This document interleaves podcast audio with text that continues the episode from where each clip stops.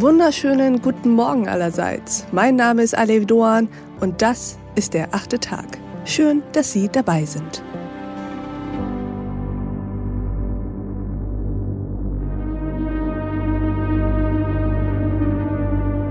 Heute wird es im achten Tag erstmal ein wenig düster, bevor es wieder heller wird, wie ja so oft im Leben.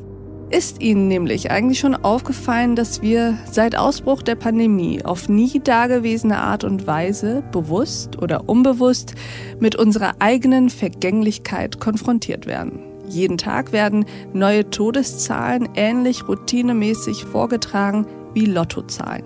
Menschen in Masken, die andere Menschen in Masken vor einer Infektion mit einem potenziell tödlichen Virus schützen.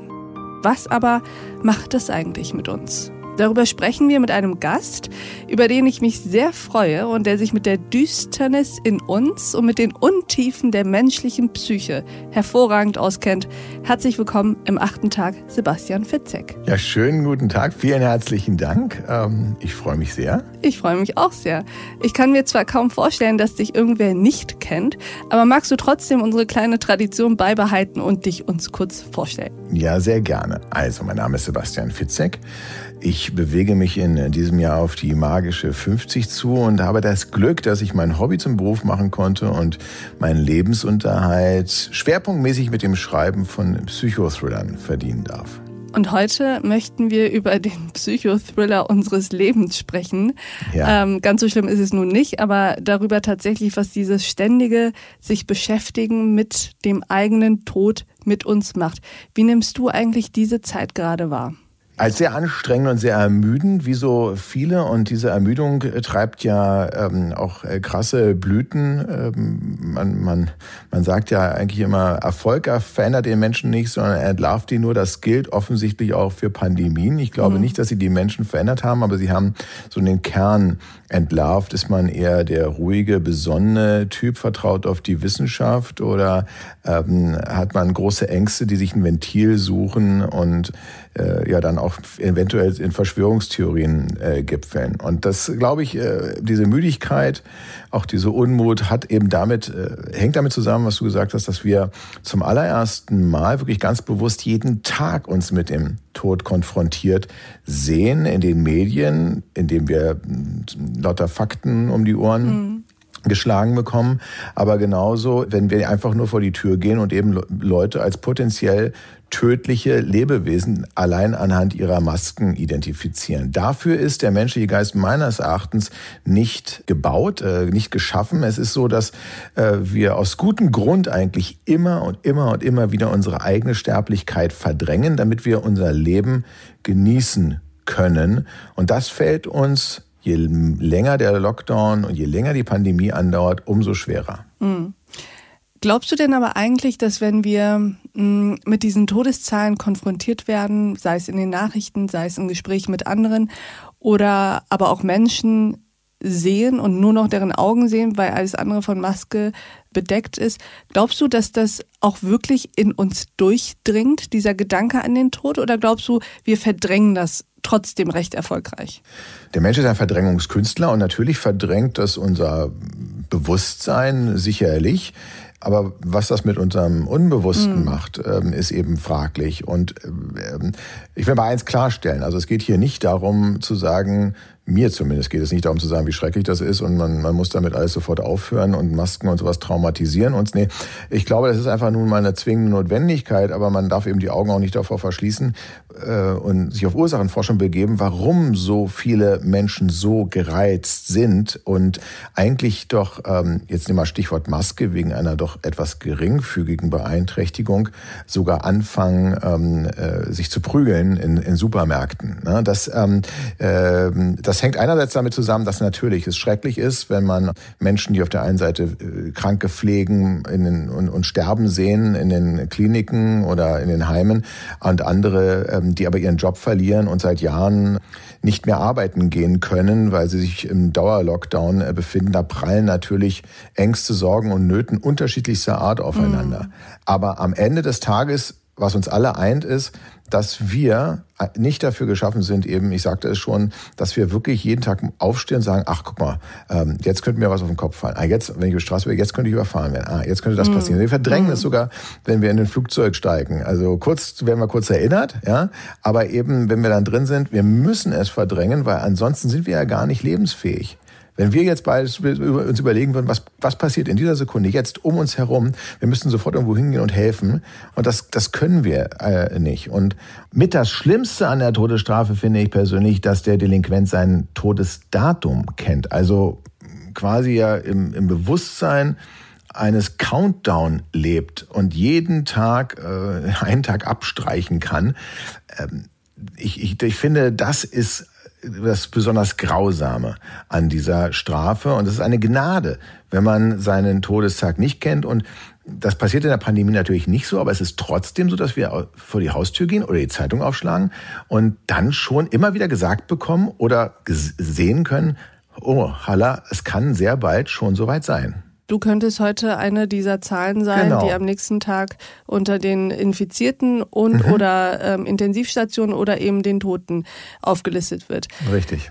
Interessant ist ja auch, dass das alles gerade in einer Zeit passiert, die ja durch eine sehr postmoderne Todesverdrängung geprägt ist. Viele Menschen leben säkular, sind Agnostiker oder Atheisten und wo ja der Glaube an ein Leben nach dem Tod, also an ein Jenseits nicht vorhanden ist, da ist die Sache mit der eigenen Sterblichkeit auch umso unbequemer, oder? Ja, na definitiv. Denn ähm, wenn es keine Wiedergeburt gibt, ähm, äh, oder kein anderes Leben nach dem Tod, dann haben wir ja nur das eine. Und das ist ja schon mal ein guter Gedanke eigentlich, dass wir das nicht ähm, verschwenden sollten. Aber es nimmt uns natürlich auch in den Zeiten, in denen unsere Handlungsspielräume ganz stark eingeschränkt sind, die Möglichkeit und wenigstens damit zu vertrösten. Also das Tröstliche des Glaubens ist dann eben auch nicht vorhanden und das kann natürlich den Leidensdruck nochmal verstärken. Mhm. Bist du eigentlich gläubig? Ich bin gläubig und zwar jetzt nicht nur nach dem Motto, ich weiß nicht an wen. Ähm, ich glaube schon äh, daran, dass wir Teil eines Besonderen und Ganzen sind. Dessen sind wir uns vielleicht gar nicht erschlossen. Und ich glaube auf jeden Fall an, an etwas. Ich habe auch schon mal in einem Buch beschrieben, dass ich mir mal probiert habe, das Nichts vorzustellen. Das Nichts an sich ist halt unvorstellbar. Mhm. Ähm, wir, wir denken bei, dann immer noch an den dunklen schwarzen Raum, aber wir schaffen mhm. es nicht, diesen dunklen schwarzen Raum uns irgendwie wegzudenken. Und das, ähm, aber wir können immer an etwas denken. Und ich bin also ein ernsthafter Verfechter davon, dass es, äh, dass wir nicht in ein Nichts fallen, sondern ähm, dass es danach ein etwas geben wird und dass unsere Vorstellung natürlich ähm, jetzt äh, zu vermenschlich sind, um das alles zu erfassen, ähm, was da kommt. Aber ähm, insofern, damit habe ich mich auch intensiv beschäftigt. Ich weiß jetzt nicht, ob das ein tröstlicher Gedanke ist, ähm, aber es ist natürlich ein aufregender Gedanke und macht auch im Strich halt ein bisschen neugierig. Letzten Endes nimmt es einem aber nicht die Angst vor dem Tod, logischerweise. Nee, natürlich nicht. Aber es ist schon, finde ich, so eine Art naja, es ist ja im Endeffekt fast der einzige Weg, um nicht wahnsinnig zu werden. Weil wenn wir jetzt total dem Nihilismus und Fatalismus verfallen mhm. und anfangen uns zu überlegen, okay, wenn wir jetzt sterben, dann ist da plötzlich nichts. Also mhm. sich das allein schon zu versuchen vorzustellen, da kann ja, da, da, kann ja nichts Gutes bei rauskommen. Nein, natürlich kann man äh, denken, es ist halt genauso wie vor unserer äh, Geburt, aber nun erinnert man sich ja auch nicht an alles. Ich erinnere mich auch mhm. nicht an meine ersten Monate auf dieser Welt und ich habe sie habe da ja gelebt. Äh, und in, insofern sind das alles, es sind alles Gedankenkrücken. Ich persönlich ähm, habe für mich mal irgendwann beschlossen, und das ist ja auch eine Form von Glaube, dass mein, mein Leben versinnbildlich wie so ein Gummiband ist. Das hat zwei Fixpunkte, das ist mit Geburt und Tod. Und dazwischen ist dieses Gummiband gespannt und ich kann es mit meinem eigenen Willen nach oben oder nach unten dehnen. Also ich bin schon Herr meiner eigenen Entscheidungen. Vieles ist, mhm. diese Strecke zwar ist vorherbestimmt, aber die Amplituden, die dieses Band nimmt, nicht. Ich kann im positiven Sinne es nach oben bewegen, ich kann es aber auch, indem ich beispielsweise meinem Körper schädigen Substanzen zuführe, nach unten drehen. Mhm. Ich kann es sogar überdehnen, dass es reißt vor dem eigentlichen Punkt, ähm, den es doch erreichen sollte. Und das ist für mich so diese Balance zwischen Vorherbestimmung und freier eigener Wille. Und jetzt, glaube ich, eben auch leben wir in einem Zeitpunkt, wo wo der freie Wille natürlich eingeschränkt wird zugunsten ähm, des Allgemeinwohls. Und auch damit kommen viele nicht klar. Und ich glaube, jetzt reden wir genau um dieses, des Pudels Kern, nämlich, ähm, dass die Pandemie uns dazu zwingt, uns zunächst erst einmal für einige zum ersten Mal mit dem Thema Glauben zu beschäftigen, aber vor allen Dingen auch, mhm. wofür lebe ich eigentlich? Nehmen wir mal den Glauben mhm. ans Jenseits weg. Was ist im Diesseits? Was, woran glaube ich denn im Diesseits? Wofür gilt es denn, gegen diese Pandemie aufzustehen? Was will ich verteidigen? Welche Werte meines Lebens sind mir so wichtig, dass ich meine Freiheit wieder zurück haben will. Vieles war für uns alles, auch für mich, komplett selbstverständlich. Ich habe da nicht drüber nachgedacht, ob ich ins Kino gehen kann oder essen gehen kann oder ob ich verreisen kann. Das war einfach selbstverständlich. Und dann wurde immer von den Älteren gesagt, ja, das haben wir alles für euch erkämpft und die Demokratie und weiß der Geier was und Rechtsstaatsprinzip. Ähm, und ihr wisst gar nicht, wie gut es euch geht. Ich muss sagen, ja stimmt, wir wussten es nicht, wie gut es uns ging. Und jetzt haben wir so einen Vorgeschmack darauf bekommen, mhm. was passiert, ähm, wenn der Krieg ausbricht.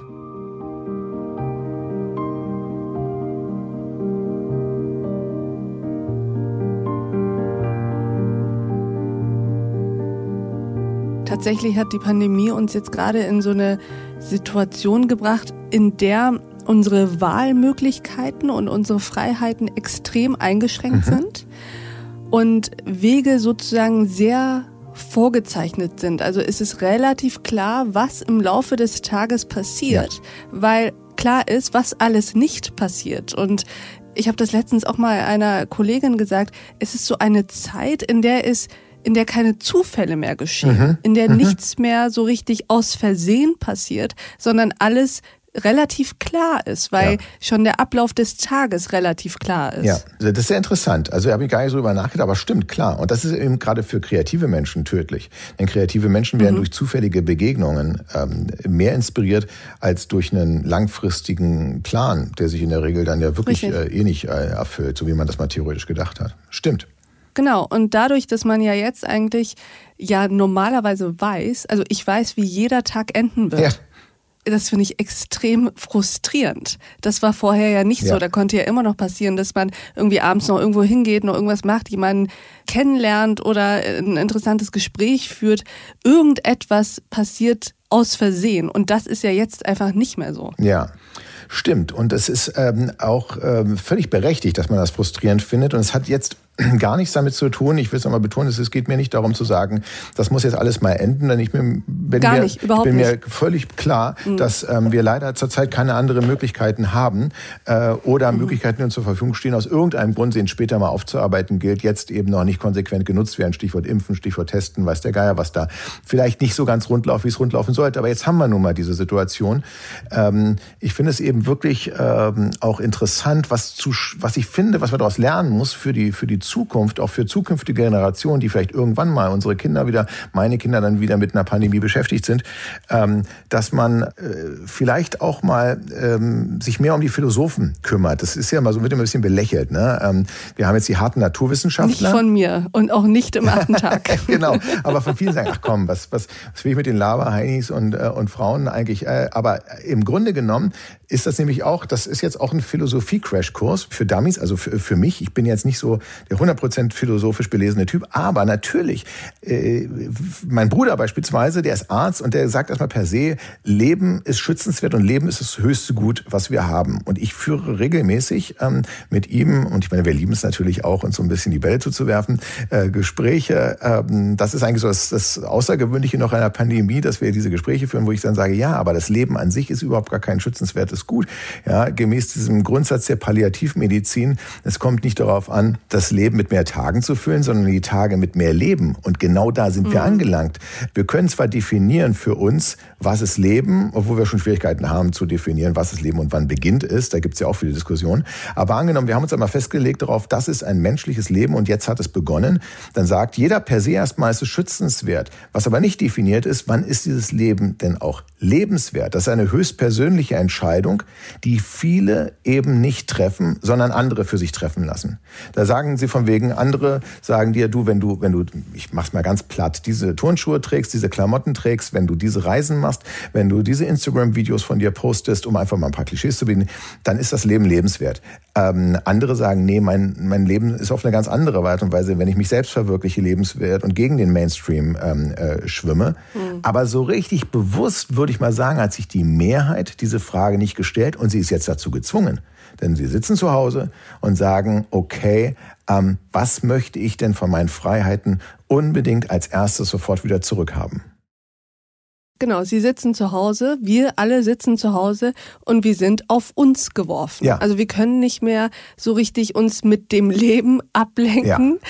weil das Leben eben so zusammengeschrumpft ist und deswegen sitzen wir da Tag für Tag mit uns und fragen uns, okay, ich darf jetzt einen einzigen Haushalt treffen. Wer ist eigentlich dieser eine Haushalt? Ja, das also das ist ja auch schon eine Frage, die viele sich einfach auch nicht stellen mussten, jetzt zu überlegen, ich habe jetzt nur noch das, was ich machen kann. Wie ist eigentlich meine Hierarchie? Hierarchie der Dinge aufgebaut, die mir wichtig sind im Leben. Also da habe ich tatsächlich auch schon drüber nachgedacht. Es gab ja auch mal die Diskussion, dass man wirklich nur eine einzige Person benennen soll und mit der man sich dauerhaft trifft. Ja. Und ich dann überlegt habe, okay, wie mache ich das jetzt dem Freund X klar, dass ich ihn anrufe und sage, du, ja, mh, hm, ja ich habe mich leider gegen dich entschieden, weil äh, Kollege Y, der ist mir dann doch ein bisschen näher als du. Und außerdem hat er einen großen Balkon. Ja, genau, ja, einen großen Balkon, auch noch einen Grill und die Nachbarn äh, sind da nicht so äh, muffig. Also ich glaube, das, das hatte mich so ein bisschen an diese Ranglisten erinnert, die man so in der dritten Klasse hatte. Erster, zweiter, dritter, bester Freund, die sich auch mal hin und wieder ein bisschen verändert verändert haben und die wir jetzt auf einmal wieder einführen müssen. Das ist auch eine schwere moralische Entscheidung. Das bin ich auch.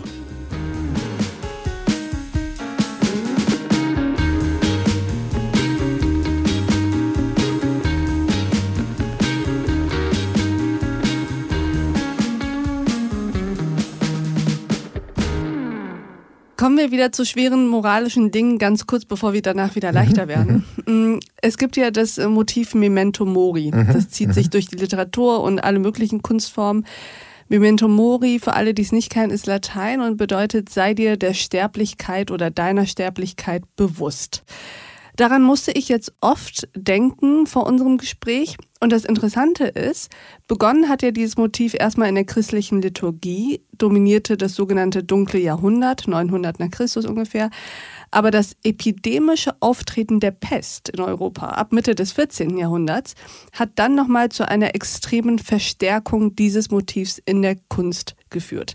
Nun bist du Künstler, du bist mhm. Schriftsteller, ein extrem produktiver Schriftsteller.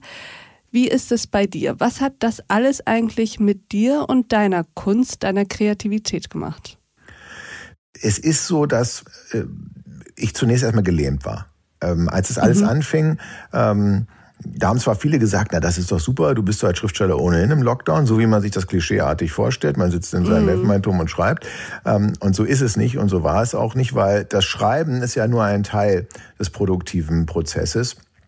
Ähm, äh, Stephen King hat einmal äh, gesagt, er ist in erster Linie Familienvater, Gemeindemitglied, ähm, Sportfan und politisch interessierter Bürger. Und in zweiter Linie ist er dann ein Schriftsteller, der all das verarbeitet, was er in dem wahren Leben eben erlebt.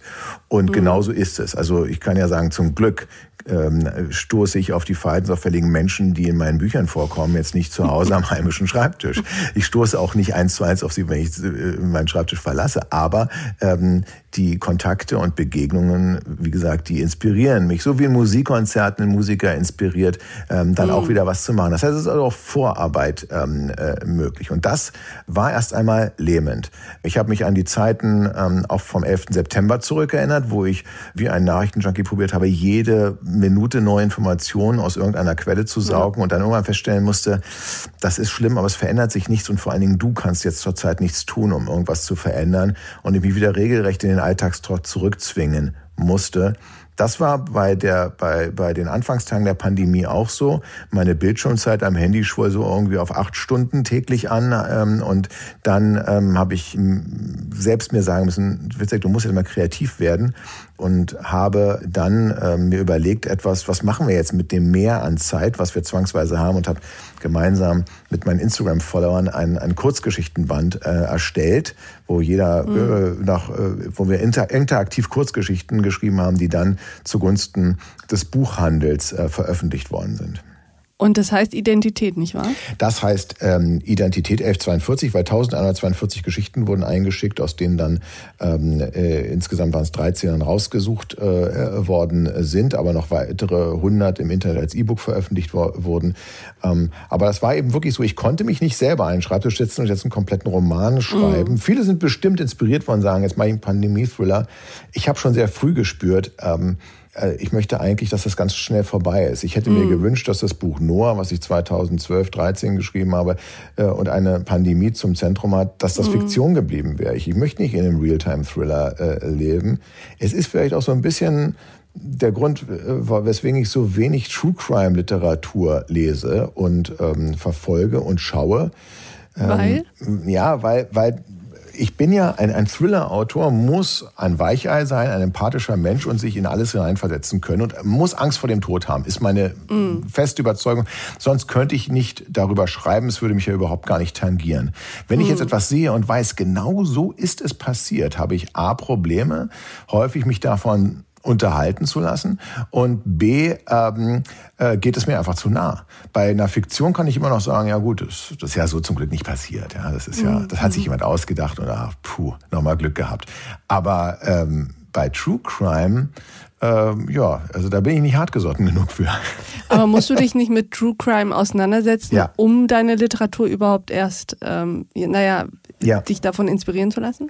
Naja, nee, das ist anders. Also ich, äh, ich merke, dass sich beim Schreiben dann auf einmal Themen einweben, die ich ganz bewusst überhaupt gar nicht im Exposé niedergeschrieben hatte. Bei Heimweg beispielsweise ähm, hatte, hat sich das entwickelt, äh, dass es um Thema häusliche Gewalt geht. Und offensichtlich hat äh, mich das sehr belastet, weil ich viele Betroffene kenne, beispielsweise auch Sachbuchautorinnen, die über ähm, häusliche Gewalt geschrieben haben und mir mhm. dann auch nochmal erzählt haben, auch Sachen, die es nicht ins Buch geschafft haben und weil sie vielleicht auch zu grausam waren. Das belastet mich tatsächlich sehr. Ich habe da nicht so einen, einen Filter. Vielleicht bin ich deswegen auch so empfindlich, wenn ich eben Leute mit Masken sehe oder mir selber die Maske ansetze, dass ich da noch intensiver drüber nachdenke.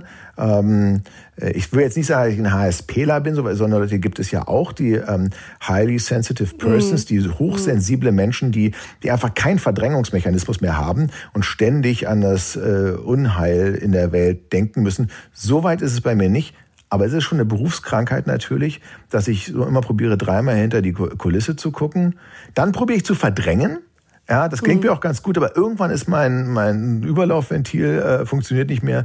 Und dann muss ich mich ähm, äh, äh, zum Schreiben hinsetzen. Und das ist eigentlich meine Form von, von Ventil. Um es wieder rauszulassen dann? Ja, um es raus und vor allen Dingen, um es zu ordnen. Ich habe ja. äh, von einem Physio, äh, nicht Physio, sondern Psychotherapeuten, Physiotherapeut wäre auch gut, vom äh, Psychotherapeuten mal ähm, erzählt bekommen, dass eben bei, bei zwanghafter Grübelei die Schreibtherapie ein sehr probates Mittel ist. Und ähm, wenn man jetzt ähm, beispielsweise in der Nacht, man, man, man grübelt, man kommt zu keinem Ergebnis. Es kann einfach auch sowas sein, wie man muss ein Trennungsgespräch führen oder man muss ein Gespräch mit einem Chef führen oder so. Man weiß es nicht und da liegt einem was auf der Seele. Dann ist es gar nicht so schlecht, sich ranzusetzen und das einfach mal in Form zu bringen und zu, mhm. runterzuschreiben. Ja, bloß nicht abschicken eine E-Mail um drei Uhr morgens. Das könnte Schwierigkeiten geben. Aber für sich hat man es dann. Früher habe ich gesagt, ich habe das verarbeitet, meine Sorgen und Ängste durchschreiben.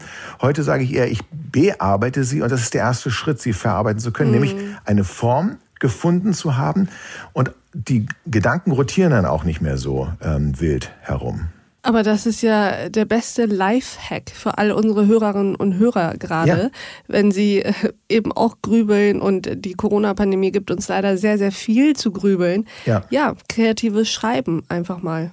Richtig. Und das muss ja gar nicht mit dem Ziel sein, was zu veröffentlichen. Es muss, es, äh, Tagebuch schreiben äh, reicht aus. Der Brief an sich selbst oder an denjenigen, die man schon immer mal was sagen wollte, was einen wirklich mhm. belastet. Man merkt nämlich beim Schreiben erst, dass die Gedanken, die man hatte, gar nicht, dass man da gar nicht so sattelfest ist. dass man gar nicht ganz genau ja, weiß. Vor allem verdinglicht man die Dinge ja, ja dann erst. Ja. Dann sind es eben nicht mehr nur Gefühle, sondern dann sind es klare, ich sag mal, Forderungen, Empfindungen, Ängste, was auch immer. Es wird ja erst, wenn ich es verdingliche und mich davon auch ein Stück weit distanziere, indem ich es mir aufschreibe und angucke, kann ich es ja auch erst richtig fassen. Davor ist es ja irgendwie nur ein Teil von mir. Richtig. Und, und so ist es auch mit meinen, mit meinen Ängsten, aber auch mit den Grübeleien. Es gibt noch einen weiteren positiven Effekt dieses Lifehacks, wenn man nämlich nachts um eins wach liegt und ähm, die Gedanken, die so rotieren, dass man davon wachgehalten wird. Man wird automatisch müde, wenn man ähm, anfängt, das aufzuschreiben. Am besten sogar noch mit der Hand natürlich. Wenn man auf dem hellen Bildschirm startet, wird man eventuell wach. Aber ansonsten, es macht müde, diese Gedankenarbeit. Und man kann danach ähm, besser einschlafen.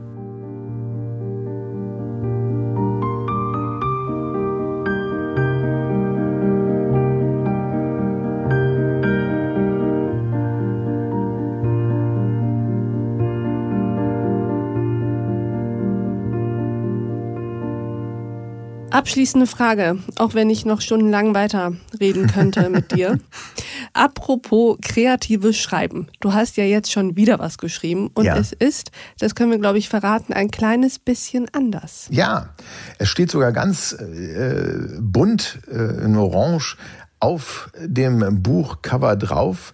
Der Titel könnte ein Psychothriller sein, heißt nämlich Der erste letzte Tag, aber direkt drunter steht kein Thriller. Denn es ist kein Thriller, es ist ein Roadtrip und ich hoffe, dass die äh, Leserinnen und Leser ein bisschen drüber lachen können. Es ist also vielleicht sogar mit ganz viel Glück auch ein bisschen witzig.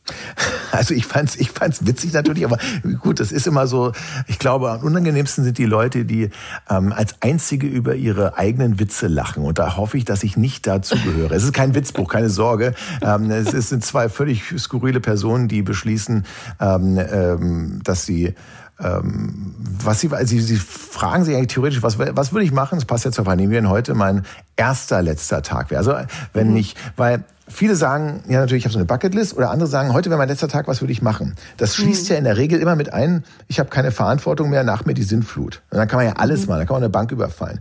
Aber angenommen, was würde ich heute machen, wenn heute mein letzter Tag wäre, mit der Option, dass morgen eventuell doch noch einer anbricht. Ja, ähm, ja. Das schränkt dann schon mal die ganz wilden Ideen ein, führt aber tatsächlich zu der Beschäftigung mit dem Leben.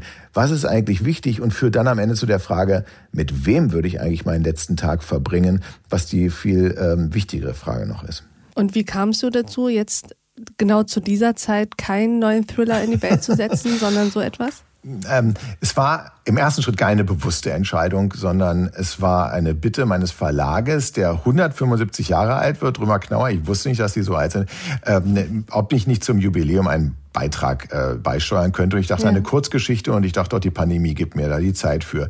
Dann allerdings ähm, habe ich etwas, äh, habe ich meine Festplatte durchstimmt und festgestellt, da schlummern 30 Seiten, wo ich mal probiert habe, was Lustiges zu schreiben. Und ich wollte es immer mal fertigstellen und ähm, dachte, gut, daraus mache ich die Kurzgeschichte und dann hat mich diese Geschichte nicht mehr losgelassen von Livius, der eigentlich nach Berlin will, um seine Ehe zu retten und zur Paartherapie muss, das Flugzeug nicht startet und er sich in ein Auto teilen muss mit einer Frau, die konträre Ansichten hat ähm, und dann sich auf dieses Gedankenexperiment einlässt.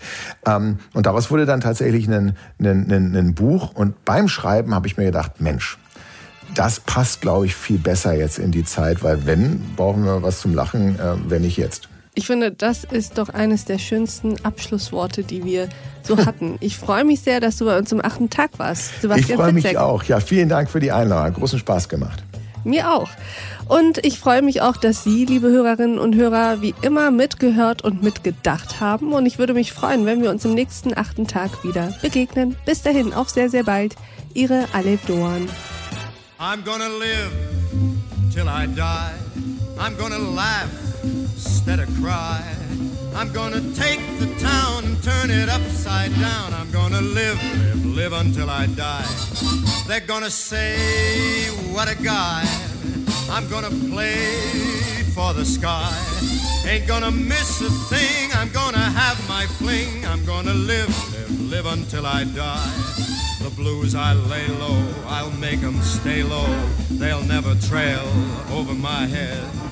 I'll be a devil till I'm an angel. But until then, hallelujah, gonna dance gonna fly. I'll take a chance, riding high. Before my number's up, I'm gonna fill my cup. I'm gonna live, live, live, live, live until I die.